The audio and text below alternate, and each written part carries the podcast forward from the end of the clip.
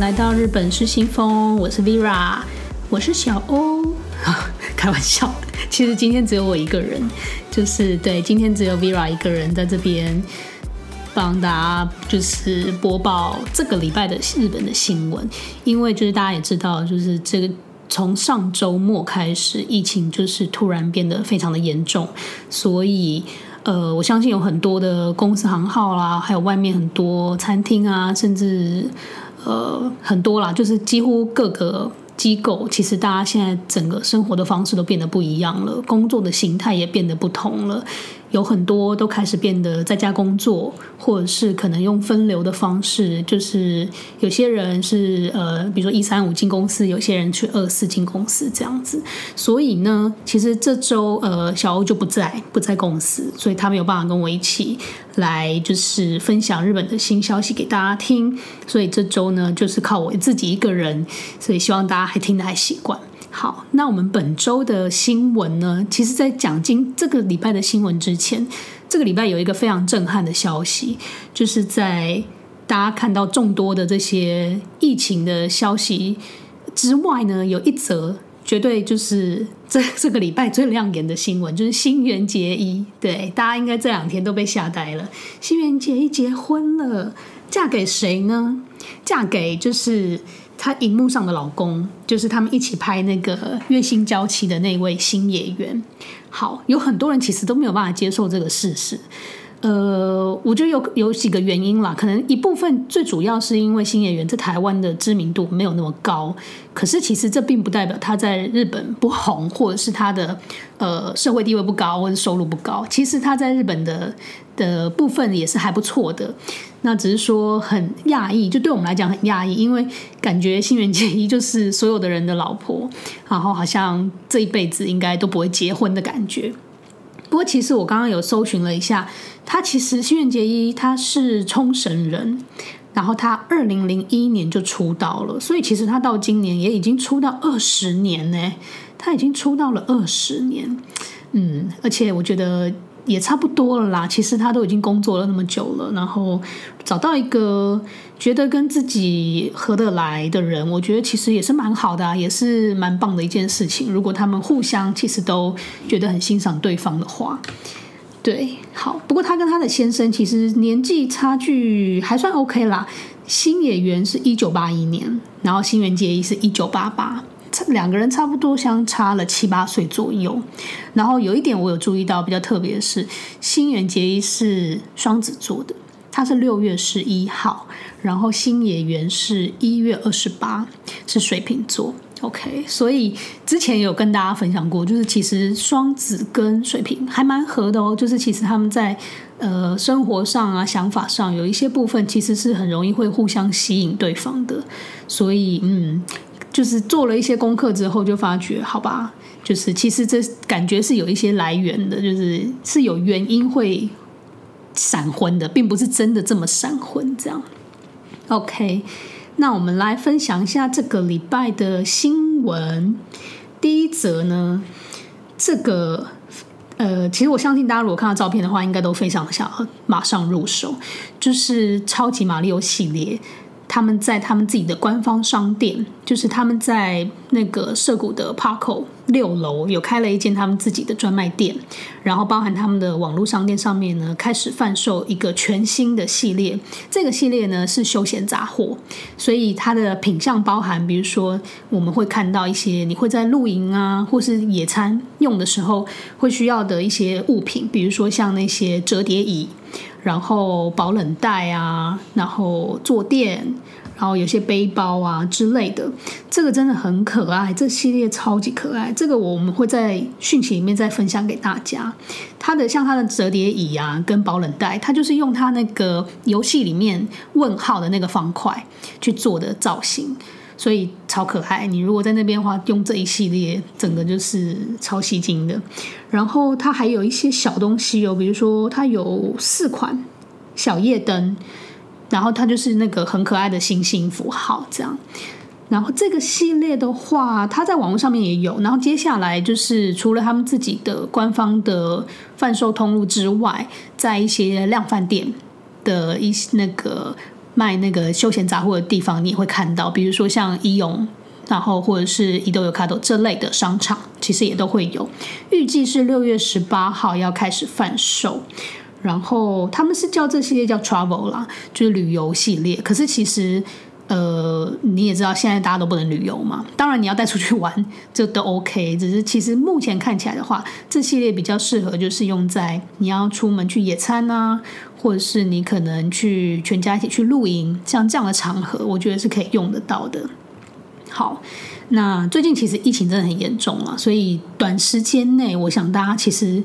呃野餐可能也会尽量避免，因为你只要一出门，现在其实大家都。都在推广，尽量不要出门。你一出门，你可能就会遇到，你不知道你会遇到什么。你可能一出门，然后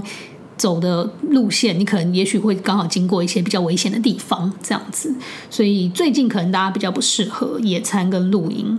那没关系，反正这个分享给大家，他们之后可以参考一下。然后六月十八号开始贩售，想要购买的话，也可以，可能可以找一些网络上面的代购去帮忙入手这个系列。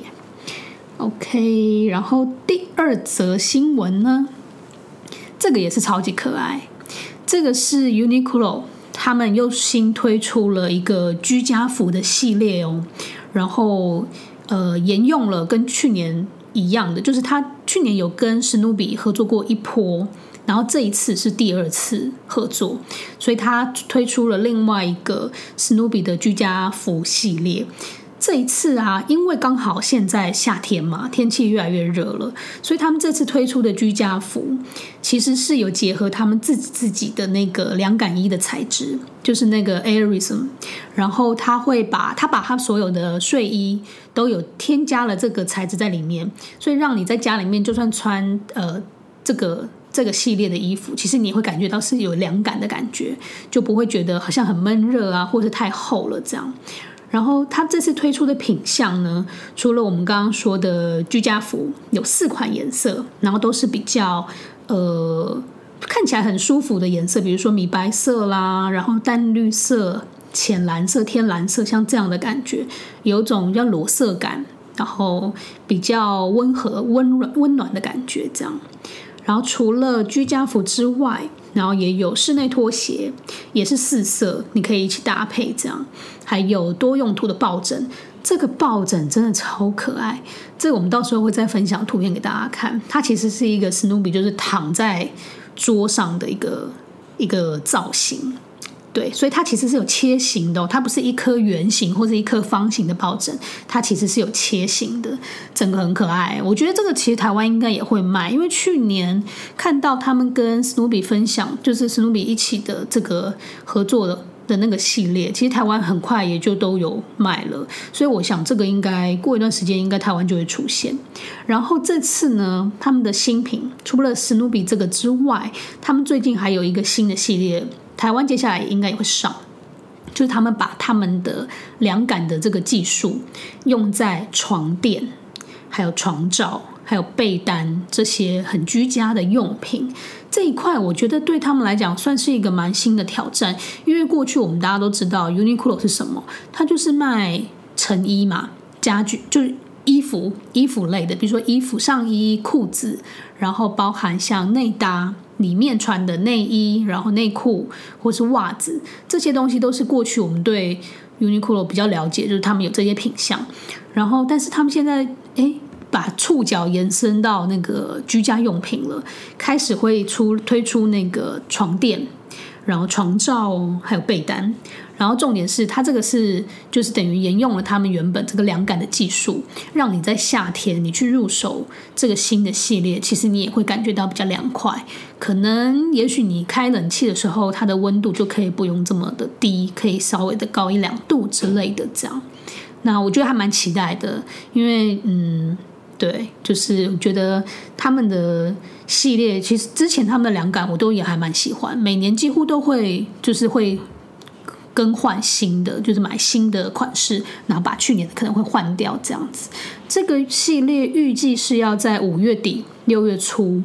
日本就会开卖，所以应该下周下周开始会开始在一些日本的新闻网站上面，或是 Uniqlo 他们自己官方的消息，都会开始发一些像这样的内容出来。那台湾的话，我觉得快的话，也许。可能六月初甚至六月中，台湾也应该就都会有了。那大家如果喜欢这个系列，喜欢史努比，然后喜欢抱枕啊，喜欢家居服，有凉感的家居服，其实接下来就可以稍微留意，看看台湾的 Uniqlo 什么时候会推出。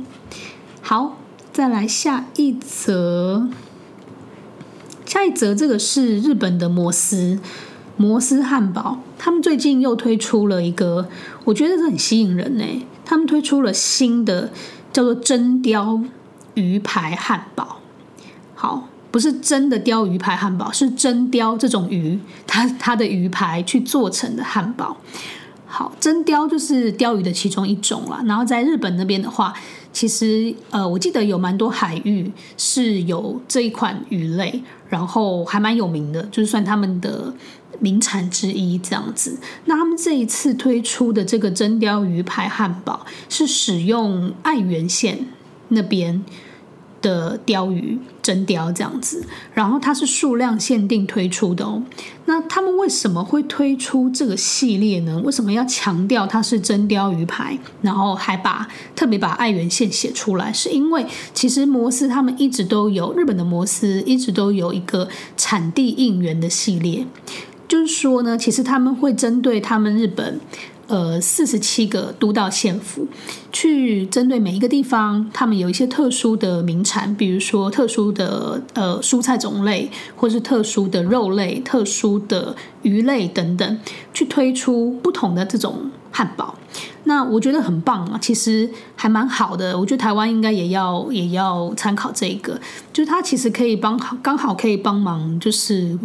这个日本当地每一个地方，他们的一些就是他们的农产品，可以在自己的，就是那他们叫做地产地销，就是你可以在他们的这个土地上面，就可以去消费到他们各个不同县市的这些很有名的，然后也很美味的这些食材。这样，我觉得这真是一个还蛮，其实是蛮好的一件事情。那他们是说呢，因为其实因为从去年开始的疫情的影响。到目前其实已经一年多了嘛，快要一年半了。从去年初开始，所以其实去年开始到现在，爱媛那边的这个鲷鱼的出口量，整个大概下滑了百分之五十，等于是掉了一半这样。所以有很多等于他们今年其实就有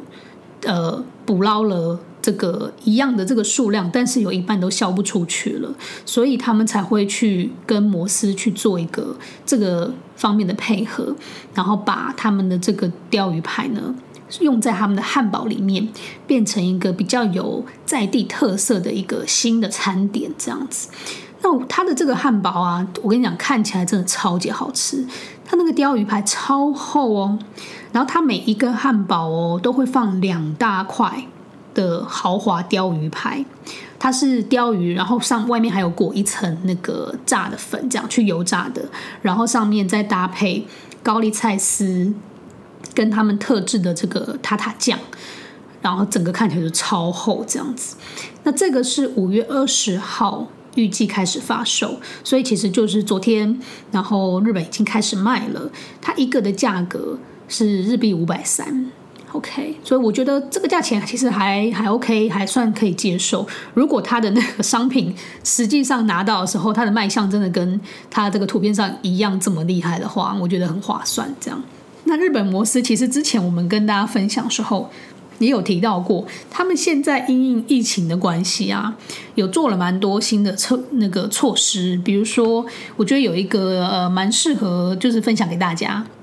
也希望台湾可以有。很多的可能店家慢慢可以去去学习，就是他们在他们的结账柜台变成是直接让客人结账，他的那个他可能就是设计了一个荧幕这样子，然后它包含整个收银的系统，就让客人可以直接自己去操作，所以它的店员跟客人之间其实上面是有一个压克力的透明的隔板。等于他们不会直接的面对面接触到，虽然他们都有戴护目镜啊，然后也有戴口罩，可是他们就再多了一层，就是这个亚克力的隔板，那让这个接触就是可以降到更低这样。那我觉得这点其实还蛮好的，因为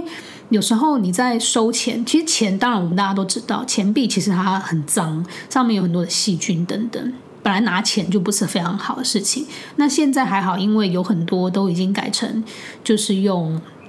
行动支付啊，线上支付像这样子的，所以他们变成把这个结账的这一块，其实也变成是让大家有点类似像你去用那种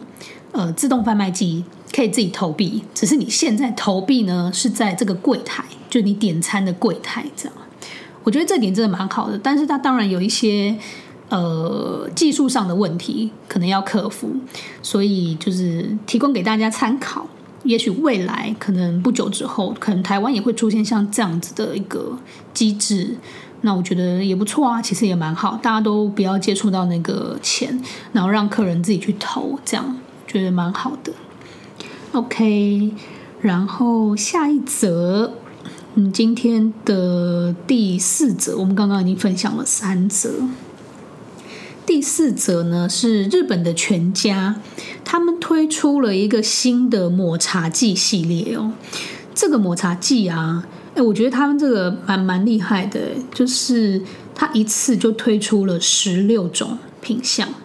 然后全部哦都是使用京都那里的京都产的宇治抹茶。OK，然后所以茶香味是非常浓郁的。好，这个十六个品相呢，里面包含了，就是他们其实这十六个都是他们自己的原创商品，并不是直接采用其他外部厂商的的东西。这样，那里面包含了有甜点啊，有冰啊，然后有饮料，有小零嘴等等。所以就是让大家喜欢抹茶的人呢，你在这一波你可以尝到十六种不同形式的这些抹茶的食品、抹茶的商品，这样。那第一个比较有特色一点的是，有一个宇治抹茶的生巧克力塔。这个生巧克力塔，它其实就有点像我们在买那个 cheese 塔，只是它把整个里面的 cheese 那一块呢，塔皮以外的地方全部变成是抹茶生巧克力。然后它的这个生巧克力就是有用北海道的鲜奶油，然后再加上这个抹茶生巧克力去做的一个双层的内馅，最上面呢，它还撒一些金粉，这样，然后搭配它酥脆的外皮，所以吃起来其实是口感还蛮多层次的。这款网络上面有蛮多人说觉得非常好吃，然后不管是那个味道或是口感，其实都是一种享受，这样。然后另外呢，还有像他们这次也有推出抹茶的费南雪，就是费南雪就是一种蛋糕啦，就是它是那种有点长得像方块型的、长方形的这种。好，然后这个也是它的外表会脆脆的，然后里面呢很湿润、很扎实这样。另外还有抹茶大福。抹茶大福，他们其实这次的也是，就是里面的抹茶馅内馅是有带一些苦味的，所以你搭配你外面的这一层 Q 弹的外皮，其实吃起来就是口感也是很多层次。我觉得日本就是在搭配这个还蛮厉害，就是它会让里面呃让你的这个内馅。跟外面的这一层皮吃起来其实会有一种双重的感受，所以你可能一口咬下的话，就会觉得哇哦，就是还蛮多层次的。然后味道上通常也会经过搭配之后，觉得是蛮好吃的这样。那它抹茶大福一个的话，一盒一盒嘛，一包它是卖四入，然后日币是一百四十块这样。另外还有像抹茶的棒蛋糕啦、蜂蜜蛋糕、年轮蛋糕。这些也都是全部都是用京都产的这个宇治抹茶去做的。它的这张形象图看起来很厉害，就整个绿成一片，整个绿绿油油的这样。然后除了我们刚刚说的这些甜点呢，另外它其实还有推出那种常温的小零食，就是你在货架上可以拿到的。像我们刚刚讲的那一些，你可能要在就是冷那个冰柜。就开放式的冰柜去拿到的甜点，但是它其实在一般的货架也有推出，就是像什么巧克力的这个抹茶巧克力的圈圈，就是那种饼干类型的。然后它还有那种把抹茶巧克力做成布丁造型的巧克力，就一小颗一小颗一小颗这样。然后另外呢，有一个比较看起来比较特别，我觉得看起来很好吃，就是有一个抹茶的 cheese 蛋糕。这个的话也是在冷藏的地方可以拿到的。然后除了我们刚刚说的这些吃的之外，另外是还有抹茶拿铁。这个的话就抹茶拿铁就比较对比较常见啦，但看起来是蛮浓的，感觉不错。然后另外还有冰淇淋。所以冰淇淋就会在冰柜的地方，所以最近全家推出了这一系列。其实我也不知道到底应该要怎么样评论它，因为你说抹茶这个东西，感觉以前会觉得说，哎，夏天喝个冰冰凉凉的抹茶好像不错啊，就是感觉有种很清爽，然后不会那么腻口的感觉。可是后来观察，其实发现日本好像不管冬天夏天，他们其实一年到头 一年到头都在出抹茶，好像并没有什么年，就是月份的差异这样。好，但是最近好像有比较多，像前阵子也是分享那个 Mr. Dona，他们也是最近有出了一系列抹茶口味的甜甜圈，然后现在是全家有一个抹茶季这样。OK，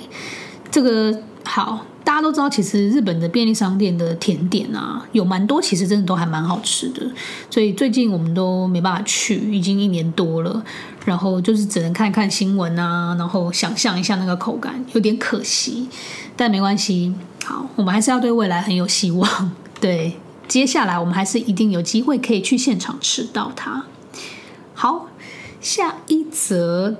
这个今天的最后一则新闻。这个是在山梨县的星野度假村，山梨那边的星野度假村叫做山梨八月。好，然后呢，他在在这个度假村的范围里面呢，最近举办了一个活动，就是说，因为他们即将接下来日本开始要迎接梅雨季，其实台湾也差不多诶，好像五月下旬，现在其实差不多，我记得就是梅雨季。去年的时候。好像我记得也是五月二十号左右，我还去阳明山，就是看了那个绣球花。去年去看那一次，觉得很漂亮。然后阳明山在靠近那个竹子湖附近，有好几个就是绣球花田。对，今年，嗯，今年可能因为疫情的关系，比较没有什么听到大家在分享那里的消息。但我相信那里的绣球花应该也是正在开啦，就是应该它还是照样开嘛，因为。疫情就跟他没有太大关系，对，所以大家如果接下来时间如果来得及的话，然后疫情如果比较和缓一点，可能可以出门的时候，大家也许还有机会可以去阳明山上再去看看绣球花。好，那日本的这个山梨的星野度假村，他们举办的这个活动，其实就是为了这个雨季举办的。他在他的园区内有做了一个，他们里面有一条就是全长一百五十公尺的一个石板的回廊，这条回廊叫做田郊小路。它在它上面呢，这条路上装饰就上面有去挂了一千个以上哦。的就颜色很缤纷的那些晴天娃娃，晴天娃娃大家不知道有没有看过？就日本很流行，就是如果一直下雨，一直下雨，他就会去挂那个晴天娃娃，希望可以放晴这样。那那个娃娃就是，诶，简单讲，它其实就是拿一块布塞一颗球进去，然后把球的地方呢那边打一个结。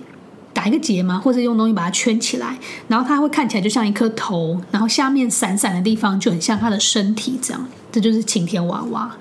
然后呢，他们在这边哦做了八个颜色的晴天娃娃，然后整个是就是挂在这个这一条路的上面去做一些装饰。然后这边呢，最主要就是让大家拍照用的，就是你不管是游客，或者是其实你是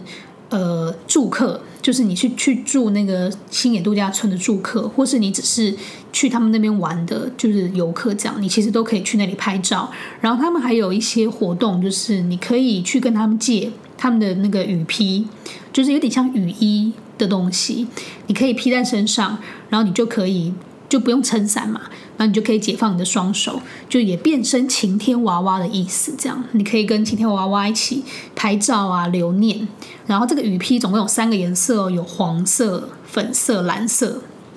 三种，所以你就是可以不用撑伞，然后穿着像这样子跟他们很像，跟晴天娃娃很像的衣服，然后在它的下面这样那一起合照，这样我觉得这个如果人多的话，应该蛮壮观的，就而且会觉得很可爱，就颜色很缤纷。然后除了这个可以借雨披拍照的这个活动之外呢，他们其实在现场也设计了好几个，他们叫 Rainy Dome，就是呃，你可以去观。观赏下雨天的一个小巨蛋吗？巨蛋吗？好，就是一个，你知道有点像那种空气球的感觉。之前很流行啊，就是那种呃用餐，但是你是在一个整个透明的一个球状里面用餐，外面的人会看到你的那一种。所以他们在他们的这个环境里面，就去在他们的园区去设置了好几颗像这样子的防护罩的一个球。那你在里面，你可以用餐。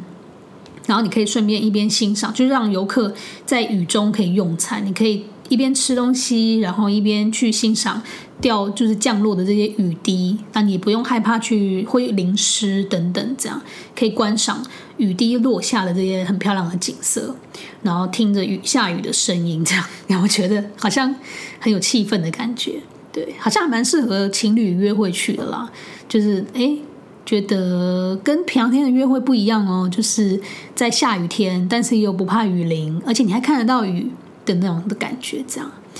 蛮适合情侣去约会的。所以他们在那里的话，如果你是去用餐，那当然它就会有额外的费用。可是如果你只是去他们的园区里面拍照，我们刚刚讲的去借那个来拍照的话，它那个都免费的。就算你不是住客，其实也 OK，也可以去。这个活动他们是会做六月一号。到七月十一，所以时间还蛮长的，有超过一个月，大概快要一个半月左右。然后，大家如果对啊，如果有日本的朋友听到的话，有机会的话，可能可以去现场看看，在那个山梨县的新野度假村。OK。好，所以我们今天的新闻差不多跟大家分享到这里。接下来有一些疫情的相关的消息。日本呃，疫情的部分呢、日本其实他们在黄金周过后，其实也是又开始了一波高峰。好，然后除了像像我们上周有跟大家分享他们的紧急事态宣言，就有包含东京、大阪、京都、兵库。爱知、福冈这几个地方，其实他们现在都在紧急宣言。然后我记得是到六月十一号，对，所以他们现在还在紧急宣言当当中。但是呢，上周末我记得好像也是跟我们上周末那时候开始疫情越来越就是有点爆发的那个时间点差不多。上周末的时候，他们也把北海道、冈山、广岛、岐阜县这几个地方。也全部都加进去紧急事态宣言。那原因是因为他们发现，在黄金周过后，最近呢，就是从上周开始，陆陆续续日本各地出现越来越多的确诊的人。那很明显，其实这些就是因为可能放假的期间，然后有些人可能从东京或大阪回到他们自己的家乡的时候，可能不小心。把这个病毒带过去了，这样，所以开始这些广岛啊、冈山这些地方，大家也开始紧张了起来。然后，呃，另外一个最新的消息是冲绳，冲绳我们今天看新闻也是，他今天也开始就是变成紧急事态宣言里面这样，所以目前人数是一直一直在增加，感觉还蛮危险的。而且我昨天看一个新闻呢、就发现他写说，现在除了我们都很熟悉的这些一线城市之外呢，另外像是鸟鸟取，然后岛根，还有鹿儿岛这几个地方，现在也慢慢开始传出就是有确诊的人，而且会就是开始有增加这样子。所以其实现在全日本其实也蛮紧张的，因为已经不是只有在比较大的城市这些。也可能有很多医院、医疗可以做得很好的地方。现在等于在一些比较原本可能比较乡下啊、比较比较远一点的地方，他们也开始有这些病毒，这样。所以其实他们真的蛮紧张的，因为你这样扩散下去的话，最怕的其实就是你的这个医疗如果体系如果崩坏，那就对啊，可能就会一发不可收拾。所以其实日本目前其实这个状况是蛮蛮危险的。好，然后他们的人数呢？呃，昨天有得到一个消息是说，其实目前第四波大阪那边确诊人数跟死亡人数都一直在增加。然后大阪的新冠肺因为新冠肺炎的死亡的人数呢，其实已经超过东京了。好。所以这波我觉得真的还蛮严重的，尤其在西日本那边，可能大家真的要要小心了。好，然后还有一件事情是关于东京奥运，其实已经有非常在日本哦，其实有非常多人联署，希望可以停办。然后我们看新闻上面也是说，大概有七八成以上的人人去访问他们的就是国民的话。他们其实都说希望不要办了，因为现在疫情这样，然后这么严重这样子。但是看起来他们好像就是奥委会那边好像还是决定要办，所以目前也不知道状况会怎么样。那因为距离东京奥运其实大概还有两个月左右，好像是七月二十三号是开幕这样，所以可能就我们就继续持续观察。那我想，他就算办了，其实有很多国家应该也不会去啦。就是这个时间点，真的大家都还是会先以安全最重要嘛。对啊，OK，好，那今天就先跟大家分享到这边。然后大家如果有什么想法，觉得一个人可以怎么播报更好，或是希望我可以再分享更多什么类型的消息的话，可以再留言跟我说喽。拜拜。